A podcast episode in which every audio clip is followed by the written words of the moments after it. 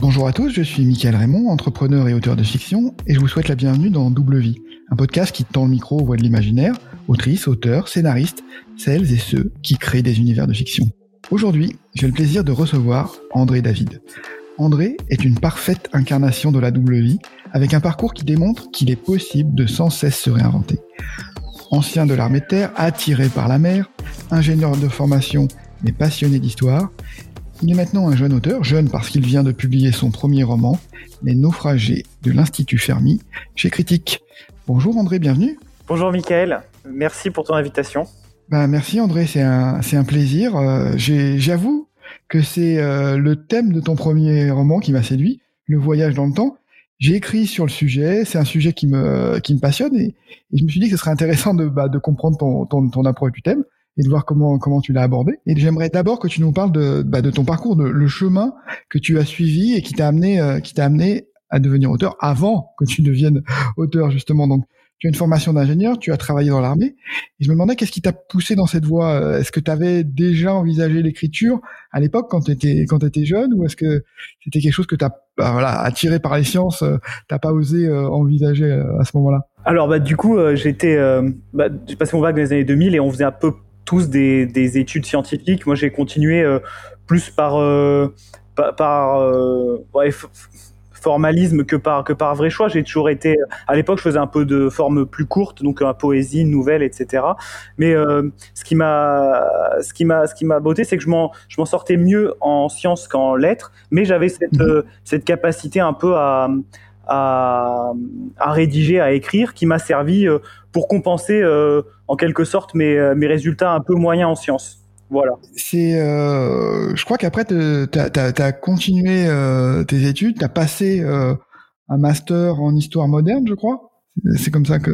Voilà, exactement ça, ça, porte le nom un peu pompeux d'anthropologie euh, des sociétés médiévales et modernes. Et en fait, c'était principalement euh, de l'histoire euh, de à la fin du, 17e, 18e siècle, beaucoup en lien avec la marine et tout ce qui était les, la stratégie militaire sous, sous Louis XIV. Dans son domaine mmh. assez vaste, c'était, plutôt intéressant. J'ai eu de la chance d'avoir un professeur qui m'a beaucoup poussé le professeur euh, euh, Hervé Drévillon, qui m'a vraiment beaucoup, beaucoup aidé euh, et qui m'a soutenu dans ma démarche. Alors, je faisais ça en cours du soir.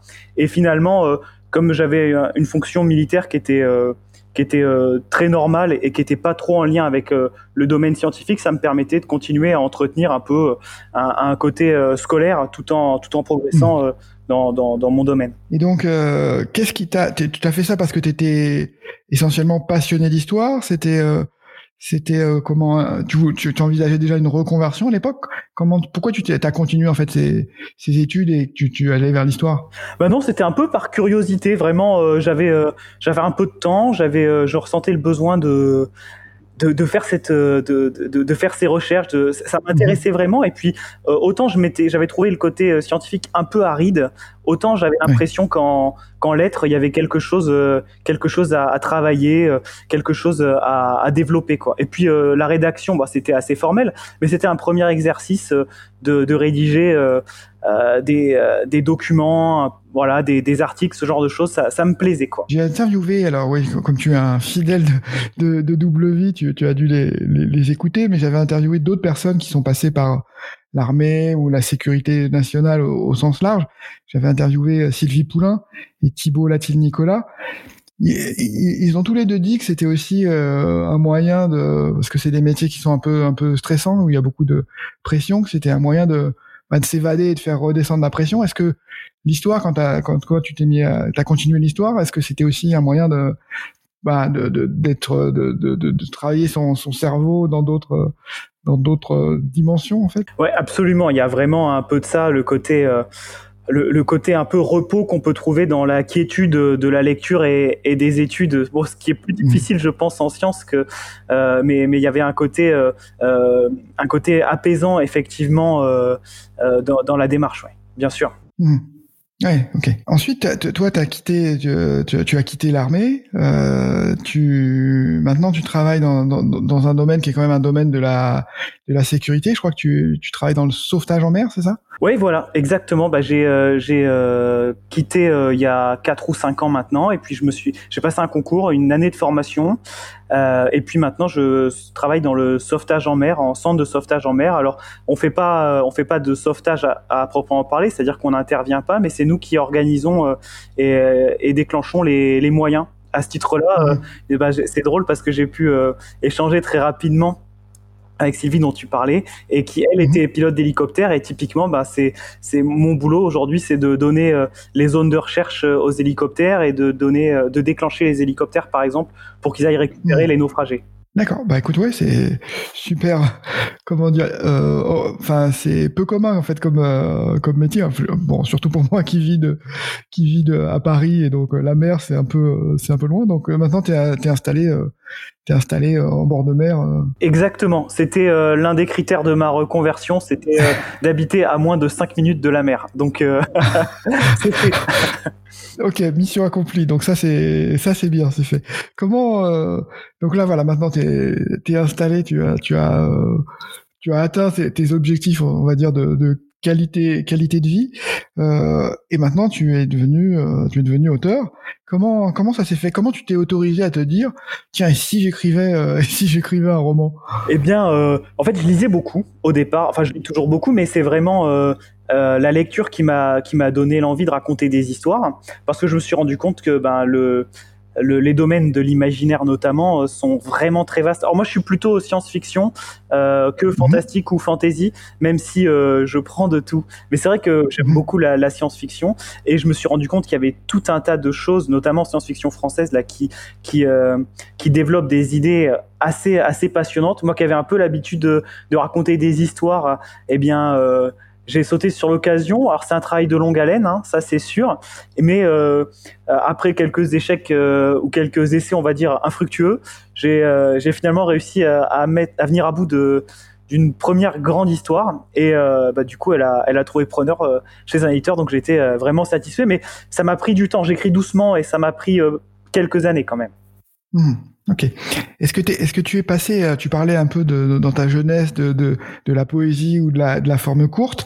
Est-ce que quand tu, tu es remis, tu as commencé par, euh, par, la, par la nouvelle? Est-ce que as, tu t'es un peu fait la main là-dessus ou comment, comment, comment tu as repris l'écriture? Alors, bah, je m'étais dit, au départ, on a tous envie d'écrire des, des romans euh, très longs en beaucoup de tomes, mais finalement, j'aime beaucoup la nouvelle, notamment en, en, ce qu'elle a de formateur, parce que ça permet de finir une histoire. Tout le monde peut commencer, mmh. je pense. Le, le but, c'est de réussir à à, à, finir une histoire, de faire que les fils se, se, se regroupent à la fin et, et, avoir une chute. Et c'est vrai que la nouvelle, elle permet de condenser un peu ce processus narratif. Euh, elle permet aussi de bien cibler peu de, des histoires avec peu de personnages. Donc j'avoue qu'au niveau technique, la nouvelle me plaît, j'en lis beaucoup et ça m'a permis mhm. de, de, découvrir beaucoup d'auteurs à travers tout un tas de, de recueils euh, qui sont euh, qui sont publiés et je trouve que en plus c'est un, un, bon moyen de mettre un pied à l'étrier il y a énormément d'appels à texte ce qui permet en plus de d'avoir un, une ébauche de thème dans lequel euh, réfléchir plutôt que d'écrire un peu, euh, un peu mhm. comme ça, non pas au hasard, mais à l'idée. Et ouais, donc j'ai commencé par de la nouvelle. et finalement, j'ai eu une seule nouvelle de publier c'était chez AOC, hein, du club Présence d'Esprit. Et euh, mhm. ben, ça m'a ça m'a bien rassuré parce que je me suis dit que finalement j'avais j'avais des euh, comment dire j'avais la possibilité de que mes histoires soient soient prises quelque part quoi. Mhm. Oui, je crois. Alors, j'ai dans mes recherches, j'ai trouvé que cette nouvelle s'appelait euh, Ressac, c'est ça le Exactement. Exactement. Ouais. C'est c'est il n'y a pas de thème maritime là pour le pour le coup dans celle-là ou c'est c'est c'est lié au, à la mer aussi? Eh bien euh, étonnamment euh, non j'ai pas réussi ne serait à part le titre pardon à, à mettre un peu de mer mais euh, c'était euh, non, c'est une nouvelle qui est assez assez perso dans le sens où elle parle quand même de sujets qui sont euh, ben, sur la mémoire, sur le le le le travail, ce genre de choses. Et c'est pas très mhm. science-fiction, c'est juste un événement euh, dans un monde très contemporain, euh, une machine à revivre ses souvenirs en quelque ouais, une machine à revivre ses mhm. souvenirs, c'est ça. Et, et c'est le destin d'une d'une personne qui est un peu qui, qui, qui, est un peu comment dire qui, qui euh, qui a du mal à se décider. En tout cas, on se rend compte que ben ça a un traumatisme, c'est lié à un traumatisme de l'enfance et euh, elle arrive à surmonter ça. Et j'avais trouvé que c'était euh, une façon de d'aborder le sujet un peu tout ce qui est souvenir, etc. d'un point de vue assez original ou en tout cas assez humain, quoi. Mmh. Ok, bah c'est ouais, c'est une bonne une bonne introduction. J'aime beaucoup la nouvelle aussi parce que bah, effectivement, à la fois en tant qu'auteur, c'est effectivement ça permet de se faire la main, et même en tant que lecteur, je pense que c'est aussi une bonne entrée dans, dans l'imaginaire parce que ça permet de bah, de voir ses, de cibler ses goûts et de, de voilà de, de, d'avancer dans sa recherche euh, de goûts parce que l'imaginaire est très vaste et de voir ce qui qui va nous plaire sans s'investir dans dans effectivement une décalogie euh, ou un, ouvrage immense euh, voilà c'est ça permet de de toucher un peu le de tâter le terrain. Donc c'est c'est ouais, intéressant comme comme format Ensuite, tu es, bah, tu es allé directement, euh, directement au roman, en tout cas en termes de, publication, après être fait la main sur sur la nouvelle. Donc ton ton roman s'appelle Les naufragés de, de l'Institut Fermi. Est-ce que euh, comment tu comment tu le présentes habituellement pour pour les lecteurs? Ah ouais, alors c'est euh, j'ai pu euh, rôder un, une petite présentation parce que j'ai fait un, salon à Rennes et j'étais assis à, à, côté d'une autrice qui était une formidable vendeuse et elle m'a tout appris donc je la copie. Alors, pour faire très simple, je dis que c'est un roman de voyage dans le temps qui se passe sur une petite île dans la Manche. Mhm. Voilà. Et sinon, euh, pour développer un peu, euh, j'ai euh, choisi le thème du, voyage dans le temps. Donc c'est science-fiction, mais vraiment orienté voyage dans le temps. Ça se passe dans deux futurs différents, l'un assez proche du nôtre et l'autre très éloigné. Et on a, on a aussi comme base de, travail le, le, paradoxe de Fermi, qui est assez connu chez les chez les scientifiques. C'est cette c'est cette idée que finalement on euh, on aurait dû, en tout cas, euh, euh, quand on pose des équations, on, aurait dû rencontrer une autre forme d'intelligence et c'est pas le cas. Donc il y a tout un tas de d'hypothèses pour résoudre ce paradoxe et l'une l'une d'elles, c'est que finalement les, les sociétés s'écroulent avant d'avoir pu développer, atteindre pardon le niveau technologique qui permet de, de rencontrer une autre forme d'intelligence. Et à partir de là, je parle le, le le principe du roman, c'est de développer cet institut qui est un peu caché sur une île bretonne. Mhm. Euh, j'ai vraiment choisi l'île parce qu'elle était, euh, elle était euh, un assez sauvage et euh, assez euh, assez calme et, et, finalement assez peu connu hormis euh, le tropisme des Bretons du Nord. Hein. pour qui pour qui ça fait tilt tout de suite? C'est oui, c'est l'île de Bréa, c'est ça? Exactement. C'est c'est vraiment c'est vraiment un caillou. Hein. C'est mm. c'est tout petit. Hein. Et c'est un, un, endroit que tu, tu apprécies? C'est pour ça que tu as choisi ce, ce lieu-là ou c'est ou juste parce que c'est très calme et non, alors j'ai pas mal dit. Le... Ah, je suis vraiment un, amoureux de la mer, donc euh, euh, tout ce qui est paysage maritime, euh, bah, j'essaye d'en emmagasiner un maximum. j'ai fait pas mal d'îles et c'est celle qui m'a le plus touché par la beauté des paysages, la pierre aussi qui est assez rose, c'est la côte de granit rose, donc c'est mhm. c'est connu pour être assez assez, euh, notamment par coucher du soleil, on a des on a des couleurs qui sont magnifiques, beaucoup de fleurs avec un climat qui est assez tempéré, en tout cas sur la partie sud. Et, euh, et je voulais, j'avais vraiment envie d'avoir ce contraste avec euh, une histoire qui est un peu rugueuse et un endroit où finalement les gens se retrouvent et sont un peu au calme, quoi. Tu parlais de, de, de Fermi, donc de l'institut Fermi qui a pris le nom de, du, du, du scientifique.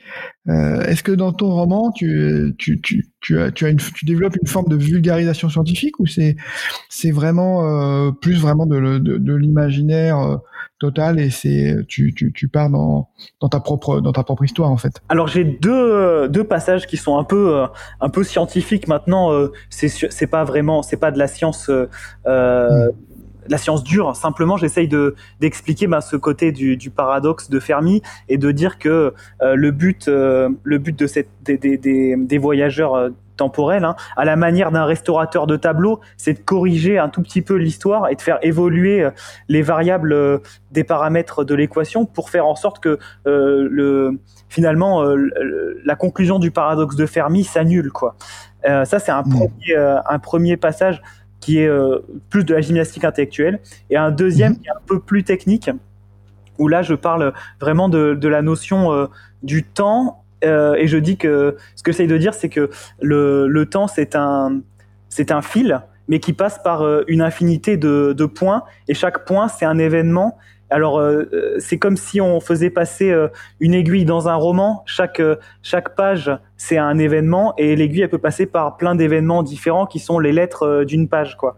Et donc mmh. finalement si on prend si on prend le même roman, on peut raconter plein d'histoires en passant plein d'aiguilles dans plein de plein d'endroits différents. Alors là, c'est, je mhm. développe de manière un peu plus mathématique en parlant de, de plans et d'événements associés à des coordonnées, mais pour pas rendre le, truc trop rébarbatif, j'ai choisi de faire en sorte qu'à ce moment-là, le, héros, il consulte euh, un document qui a été écrit par un gars au XVIIe siècle, et je reprends un peu mhm. le style des traités mathématiques du XVIIe siècle, qui était assez euh, assez euh, bavard et, mhm. beaucoup moins organisé qu'aujourd'hui, ce qui rend à mon avis la lecture un peu plus un peu plus agréable. Mhm. Oui, moi c'était moins formel que, que, ça ne l'est aujourd'hui, ouais, ça.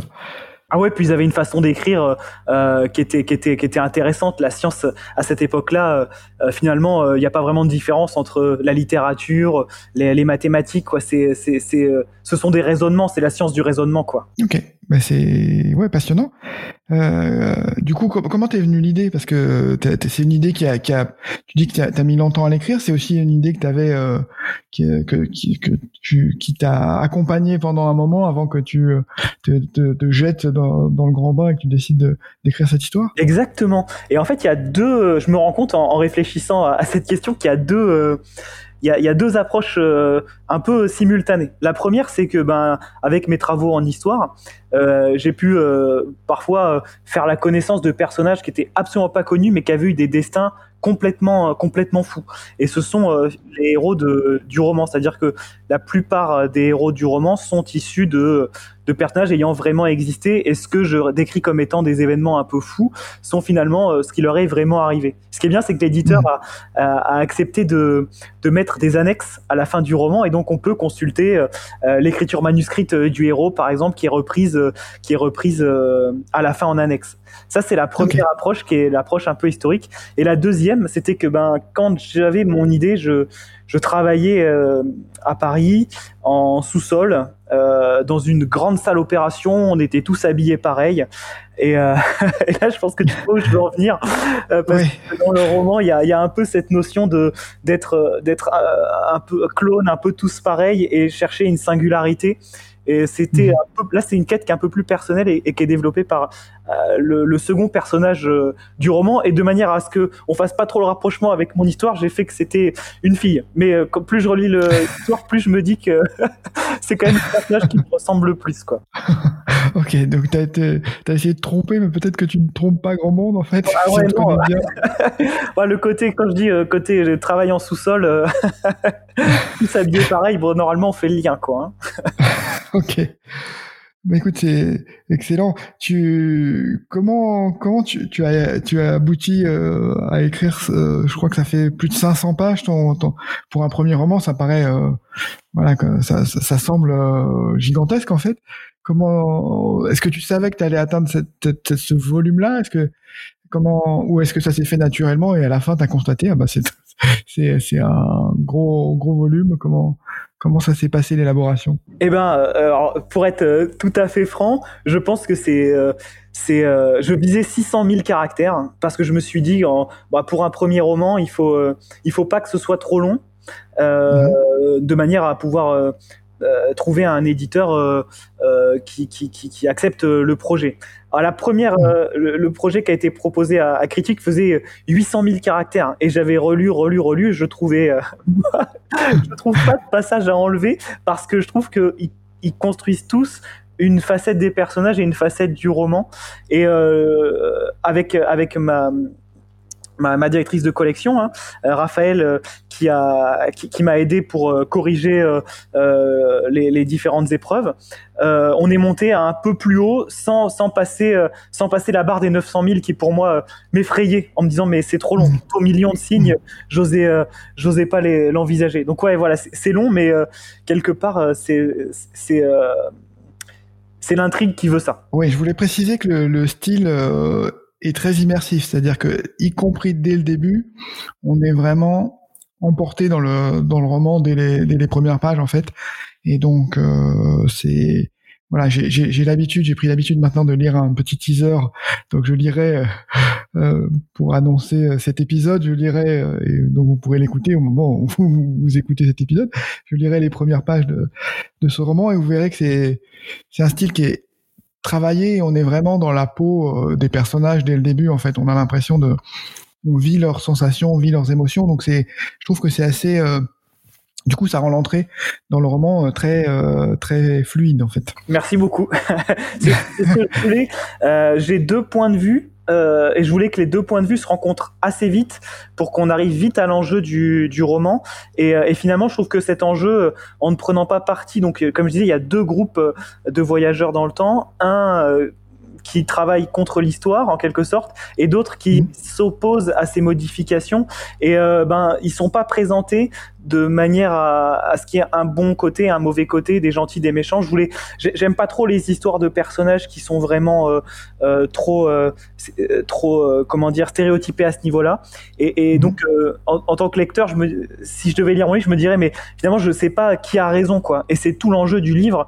Qui a vraiment raison pour ça? Alors il euh, y, a des rebondissements et euh, et, euh, et, je trouve que le, message de, de, la fin du texte, il est, il est assez sympa par rapport à justement gentil méchant, savoir savoir comment se placer quelque part. peut-être que peut-être que, enfin ce que j'essaye de dire, c'est que on est le, le, mal ou en tout cas la la malveillance ne se situe pas forcément là où on la là où on la cherche. Pour, je parlais de la fluidité là, pour arriver à, cette fluidité, est-ce que tu as dû beaucoup réécrire, c'est-à-dire par rapport à, tu vois, à tes premiers jets, euh, comment, dans ton process, est-ce que, euh, est-ce que ton process d'écriture nécessite de beaucoup réécrire en fait? Ouais, alors j'ai réécrit, j'ai beaucoup. c'est vrai, bah, j'ai trouvé personne qui qui qui travaille comme moi, donc c'est une technique qui est un peu particulière. J'ai une couleur par mois et le premier jet est en noir après, je fais une relecture en rouge, une relecture en bleu, une relecture en jaune, une relecture en vert. Et à la fin, mon, mon texte est un véritable patchwork de couleurs euh, afin de, de, vérifier un peu euh, le, le, matériau de base, là où j'ai déjà travaillé ou là où j'estime que c'est terminé ou alors parfois où j'ai trop travaillé. Euh, et euh, peut-être parfois où j'ai du mal à, à me mettre dans l'écriture c'est-à-dire euh, là où, je vois que ça, l'idée ne vient pas, je vais euh, m'inspirer un peu d'un travail de relecture pendant 30 à 45 minutes pour vraiment me replonger dans l'histoire. Et souvent l'idée euh, l'idée vient. Donc je travaille beaucoup en réécriture, c'est ça que je dis que j'écrivais doucement. comme, le comme le texte est, est long, il y, a, y, a, eu beaucoup de réécriture. Avec un un point qui est, qui est important, c'est que comme il y a eu un peu de temps entre le début et la fin, j'ai euh, après beaucoup retravaillé le début du roman euh, parce que je trouve que j'avais gagné en fluidité sur la fin et j'ai essayé de retrouver la mhm. même fluidité euh, à, du, de la fin au début du texte. D'où euh, le côté peut-être un peu un peu un peu plus immersif du début parce que je savais exactement déjà où j'allais et euh, je savais où je voulais en venir et j'avais les idées de ma conclusion quoi. Mhm. D'accord.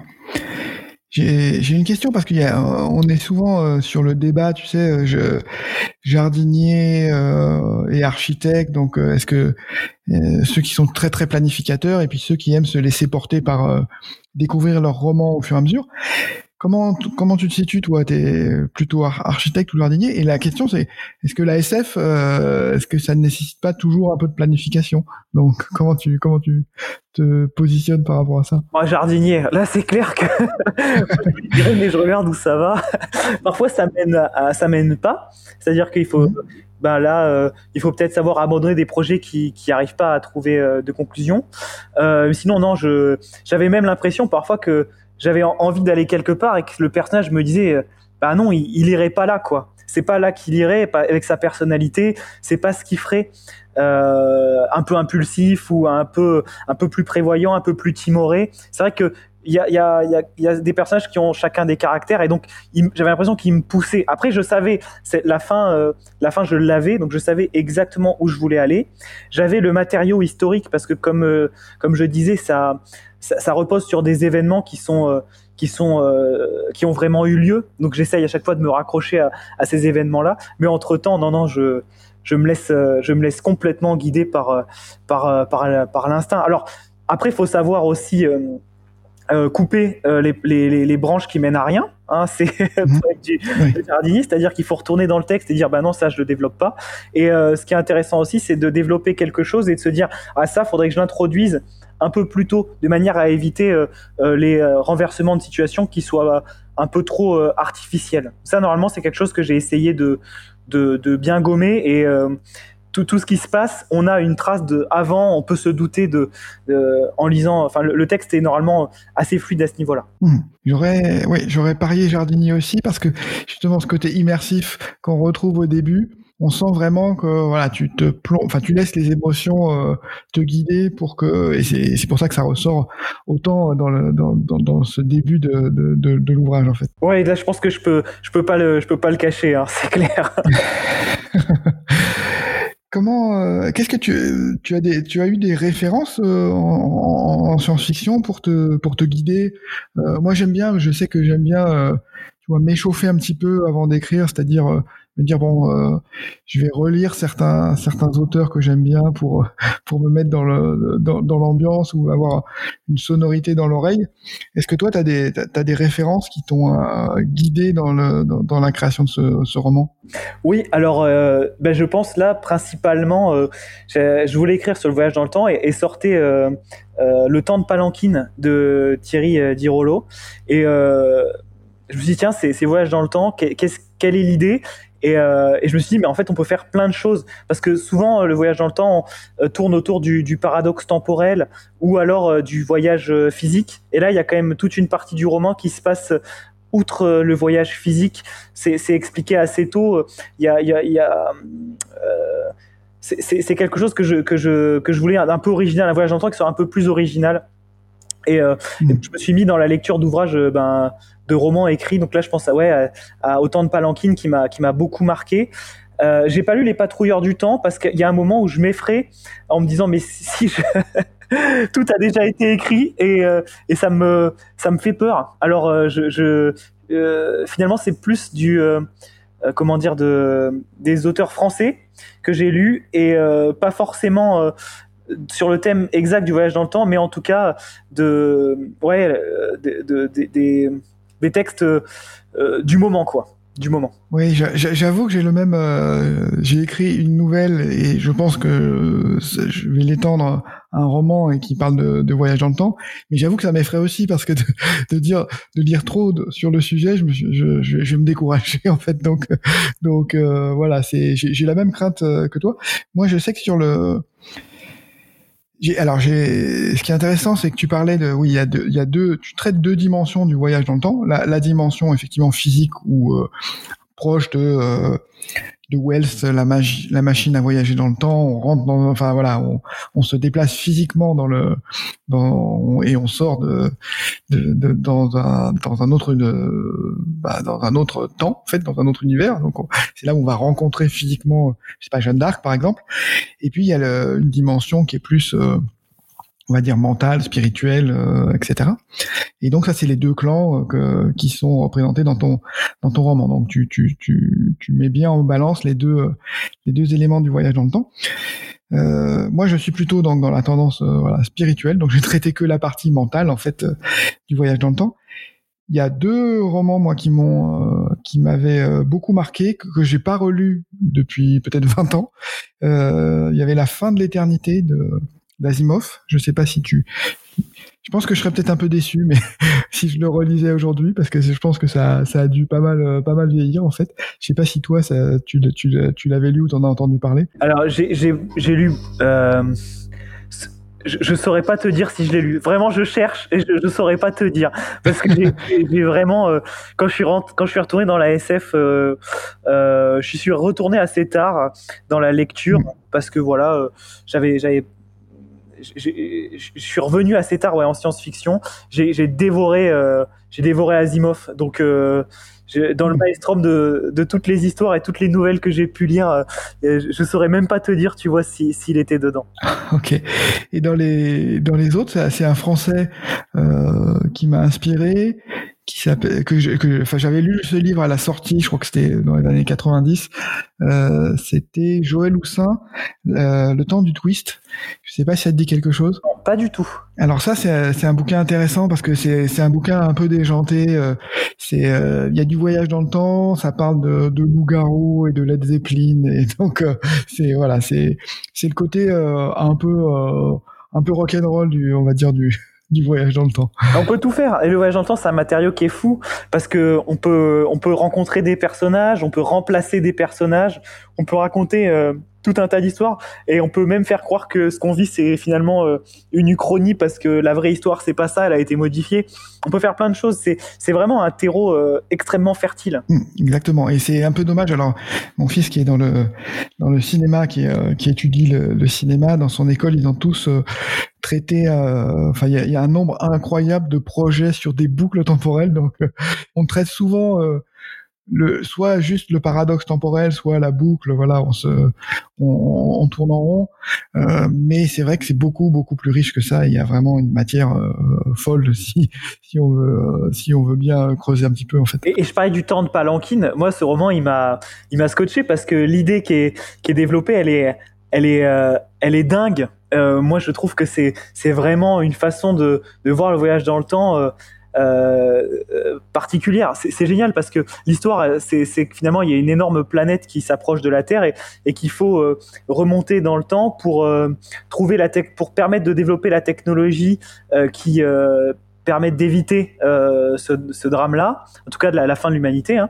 Et, et, et du coup, pareil, c'est c'est intéressant parce que ils vont euh, ils vont se rendre compte que ce qu'ils essayent de faire euh, ça fonctionne pas. Et c'est un peu c'est un peu l'idée que j'avais moi sur mon roman. Donc euh, au départ bah là j'ai pris peur en me disant aïe aïe aïe on a déjà eu une idée. Mais c'est pas du tout développé de la même manière en tout cas. Mais je trouve que c'est intéressant parce que c'est une façon de voir le voyage dans le temps déjà à la marge des personnages importants et célèbres dont on connaît l'histoire. Et, finalement beaucoup a été dit sur, sur ce qu'ils qu'ils ont fait, ce qui, voilà sur les grandes actions. Et puis bon, euh, je trouve que c'était pas le thème que je voulais euh, aborder, mais là je me dis euh, des, des, types qui voyagent, qui sont un peu paumés et qui se retrouvent face à une tâche qui est colossale avec en plus une, horloge qui fait tic tac au-dessus de leur tête. Et ben ça ça donne un côté un peu un peu aventure, roman d'aventure. Mmh. Ça, ça se ressent ouais tout de suite. Effectivement, quand on dès qu'on rentre dans le dans le roman.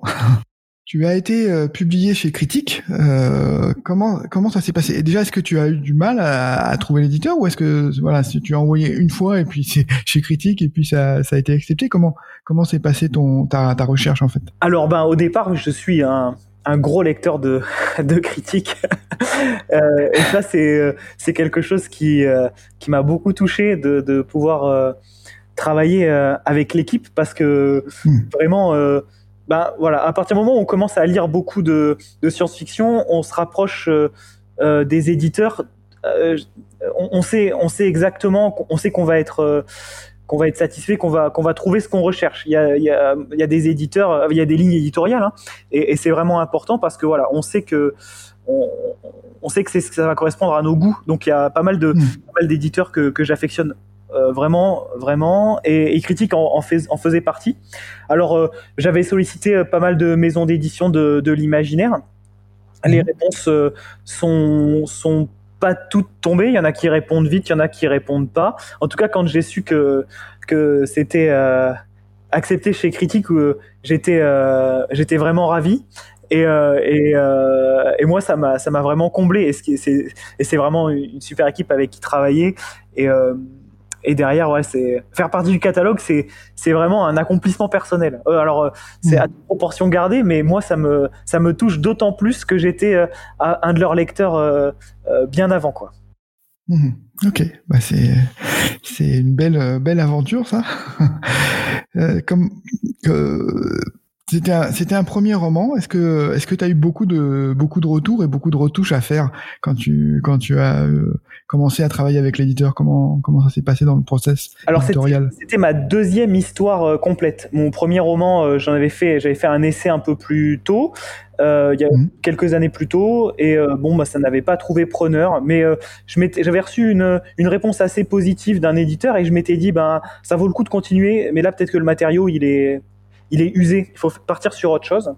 Et euh, mmh. après, donc, euh, ben, je venais d'un milieu professionnel où mon boulot à la fin, ça consistait à rédiger des textes, euh, des notes, où les gens après les corriger puis les présenter quoi. Donc j'étais devenu rédacteur. Donc le, le, comment dire le, le fait de retravailler, ça me ça me dérange pas du tout, ça me dérangeait pas. Et au contraire, j'ai trouvé que toute la phase de retravail, enfin c'est ce que je cherchais dans dans le travail éditorial, c'était c'était quelqu'un qui me qui me guide, qui, qui comprenne mon texte, qui a un autre regard dessus et qui me permette de mieux mettre en avant euh, ce que moi je voulais faire. Euh, j'ai eu quelques retouches à faire sur euh, sur un personnage en particulier qu'il a fallu euh, étoffer, euh, qui est un personnage secondaire.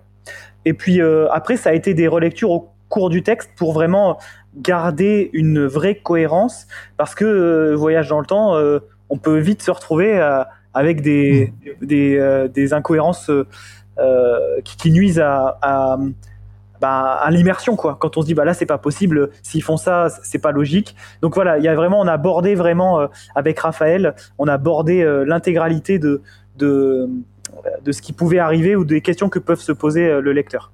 Mmh. Tu as des presque des personnages qui reviennent en arrière pour réécrire ton livre. en quelque sorte, ouais. c'est très méta comme comme façon de voir. ouais, c'est c'est euh, ouais, c'est amusant. Euh, J'avais une, une question, mais euh, souvent je, je constate, tu sais que les les, les littératures de l'imaginaire, il y a un côté, il y a une image un peu un peu geek ou un peu parfois même spécialiste. Ceux qui ceux qui lisent peu de, littérature de l'imaginaire ont l'impression que c'est presque une, secte. Et je voulais, te poser la question est-ce qu'il y a des, romans, toi, que tu, des, textes que tu conseillerais en, science-fiction, par exemple, qui est le domaine que tu que tu que tu privilégies, euh, pour euh, bah, pour des pour des novices en, en science-fiction qui voudraient euh, se lancer dedans quelque chose qui soit qui soit une, entrée en matière qui soit pas trop intimidante pour eux, quoi?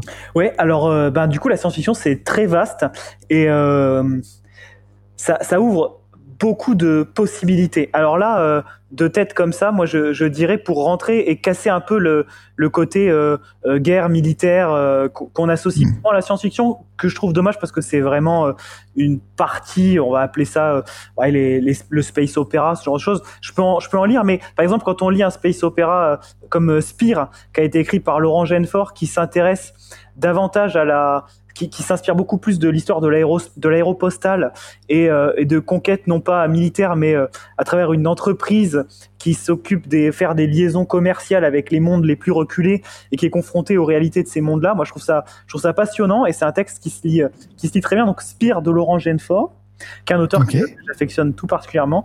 Et au niveau histoire, parce que ben il y a beaucoup de choses qui peuvent se, se faire au niveau, en tout cas euh, au niveau expérimental. Moi j'ai euh, adoré, ça a été euh, l'un des tout premiers romans que j'ai relu quand je me suis vraiment remis dans la science-fiction. C'est le Déchronologue de Stéphane Beauverger où là on est sur une histoire de où les euh, sur une histoire qui est passionnante de piraterie au 17 au 16e siècle mais avec euh, le temps qui est complètement euh, tordu distendu les chapitres sont dans le désordre donc on est sur une littérature qui est vraiment expérimentale mais qui est, qui est vraiment patiente alors c'est difficile mais parce que parce que c'est exigeant mais derrière mm-hmm. c'est une telle satisfaction une telle un tel émerveillement que ça, en vaut vraiment la peine donc voilà pour briser un peu le côté euh, Millie, faire un, space opéra avec euh, Spire de Laurent Genefort et le côté histoire et, euh, comment dire expérimental, le déchronologue. Là c'est ce sont deux livres qui euh, voilà que je conseille euh, sans problème à, des camarades qui voudraient se lancer ou des amis qui voudraient se lancer en science-fiction quoi. Ok, bah écoute, merci. Moi, je les ai pas lus non plus, donc je, je note pour moi également. ah ouais, c'est, euh, moi j'ai trouvé l'idée de, Laurent de faire de faire un, un texte qui soit sur la conquête. Enfin, j'en avais jamais lu, ou en tout cas, euh, j'avais toujours trouvé qu'on sombrait vite dans les dans le côté euh, militaire. Et euh, bah, c'est pas péjoratif. Il y a d'excellents euh, d'excellents romans euh, qui parlent de ces sujets-là, hein, que ce soit bah moi j'ai lu les guerres éternelles que je trouve vraiment intéressant mais euh, là là je me dis euh, ça change ça change complètement et et c'est un côté euh, en plus il y a une inspiration aéropo aéropostale qui est qui est très intéressante et puis voilà on, on est plus sur de l'humain et sur des combats qui sont davantage euh, euh intérieurs que des combats purement physiques quoi qui qui sont qui sont aujourd'hui un peu plus omniprésents en tout cas dans ce qui se fait en en visuel quoi en télévisuel ou Ok, bah écoute, très bien, merci pour les recommandations. J'aimerais te, te, te, parler, là, tu as, as, as, un roman là qui a, qui a de bonnes, euh, bonne critique, qui, qui a un début euh, très très encourageant. Euh, comment et donc qui promet un bon bouche à oreille, je l'espère, et j'espère que ce podcast va contribuer à donner envie de, de, de te lire.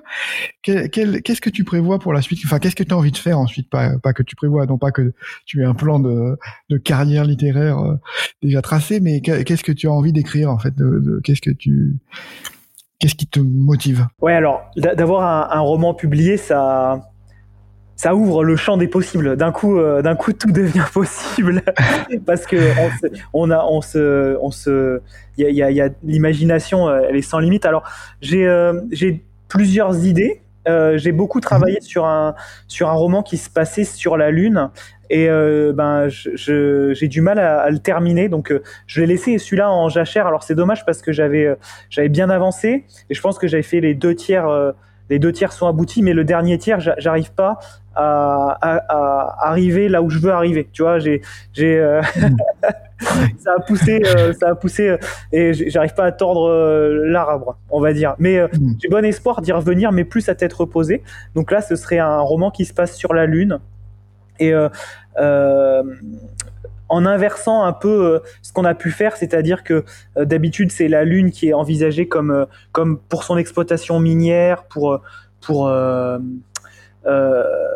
et finalement l'oppression est plus sur la Lune que sur la Terre. Et là, je voulais renverser la tendance en, décrivant une Terre qui va pas, très bien et où tout le gouvernement se trouve désormais sur la Lune, avec finalement euh, euh, toute une problématique euh, liée à, à, à, la naissance, aux, différentes migrations qui sont assez proches des, bah, de ce que de ce qu'on peut voir euh, en termes de, bah, moi dans, dans mon univers professionnel, hein, euh, qui, mmh. qui alors moi j'y suis pas confronté tous les jours, mais, mais mes collègues euh, du centre voisin ils sont confrontés quotidiennement sur tout ce qui est euh, migration et, euh, et tout ce drame humain qui se, qui, qui, tous ces drames humains qui se déroulent en mai. Euh, voilà, donc j'avais j'avais dans l'idée que ceux qui naissent sur Terre euh, finalement restent toujours avec cette image de terrien qui est collée à eux, et ceux qui naissent sur la Lune ont quelque part une sorte de privilège de naissance et, et vivent mieux. Mais pour que la Lune elle tourne, elle a besoin d'avoir de, de, la main d'œuvre constamment qui qui vient qui vient depuis la Terre quoi. C'était une idée mmh. que je trouvais en résonance avec euh, les problématiques actuelles. Mais il s'avère que j'ai un peu de mal à, à le terminer. Et, euh, et, sinon, j'ai une idée d'histoire plus courte sur euh, l'intelligence artificielle. Et donc, ce serait de rester dans quelque chose de scientifique, euh, en tout cas dans, dans l'approche scientifique, mais de développer euh, trois histoires qui chacune euh, mettent en, en, avant une forme d'intelligence artificielle de manière très différente. Et là, euh, ça repose sur des, des, travaux que j'ai pu faire moi quand j'étais ben, justement euh, étudiant sur euh, mhm. toutes les différentes logiques, la logique neuronale, la logique séquentielle. Qu'est-ce qu'on appelle vraiment intelligence artificielle, quoi? Et donc j'ai trois histoires que je que je connais, dont je dont j'ai vraiment l'architecture et, et, je souhaiterais les développer c'est drôle mhm. parce que c'est j'ai envie de faire une histoire qui soit des histoires qui soient plus courtes euh, de manière à, à avoir euh, un peu plus de, de, de, matériaux. Mais ouais, j'ai une imagination euh, sans limite à ce niveau-là. J'ai ça va un peu dans tous les sens. Ok, ok. Bah, écoute, j'espère que tu vas réussir à amener ces, ces projets au bout. Je me demandais si comme tu es, comme tu as une formation d'historien, si le, le, le, roman un peu imaginaire historique euh, te, te, tentait, mais j'ai l'impression quand même que ton truc c'est la science-fiction. Hein. alors, alors j'ai euh, j'ai une idée parce que bon bah en fait je, je suis originaire d'un pays euh, assez reculé euh, en France et avec un mythe qui est, qui est célèbre au niveau national, c'est celui de la, la bête du Gévaudan. Et, euh, mhm. et j'ai, je laisse mûrir ma réflexion sur une histoire qui, qui reprendrait un peu ça et euh, ce qui ce qui ferait en fait euh, davantage euh, ben, fantastique que que science-fiction, mais avec un, un socle historique assez assez poussé et là ce serait davantage tomber dans dans ce côté plus histoire que, que science-fiction. Mais sinon c'est là c'en est vraiment que qu'une ébauche quoi. D'ailleurs, c'est bien peut-être la première fois que j'en parle. bah, c'est bien une exclusivité, merci. Euh, est-ce que, bah, je crois qu'on a fait le tour de, de, de ton, enfin, de ton actualité aujourd'hui. Donc, euh, comment comment on fait? Est-ce que tu sais où, déjà où est-ce qu'on pourra te, te rencontrer dans les mois qui viennent? Est-ce que tu vas participer à des salons, aller à des, à des dédicaces? Comment Oui. où est-ce qu'on te trouve? Alors, je serai au Mystérial à Redon. Mhm. Après, je serai aux Imaginales à Épinal. Et, mhm. et probablement à, à Étonnant Voyageur à, Saint-Malo.